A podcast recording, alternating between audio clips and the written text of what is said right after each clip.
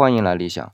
我们昨天聊到这仁义的仁左边的两横，无论是这里的两横也好，八卦里的爻也好，也就是八卦里一条条的线，有的是长的一根，有的是短的两根，都是横线。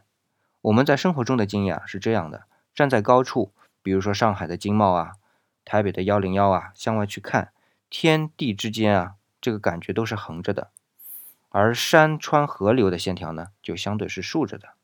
当然，在远古时期啊是没有这些高楼大厦的，但是站在高山上，甚至只要爬到树顶上，就能获得相同的感受。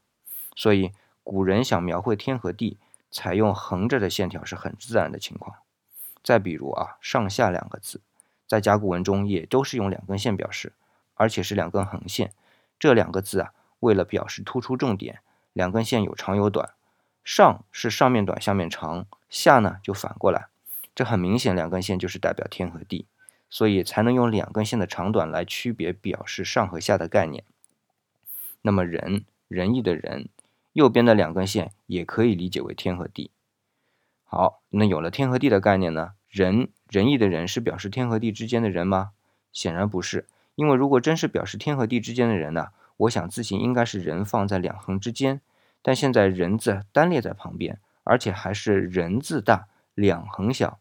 这其中的原委啊，听我明天说。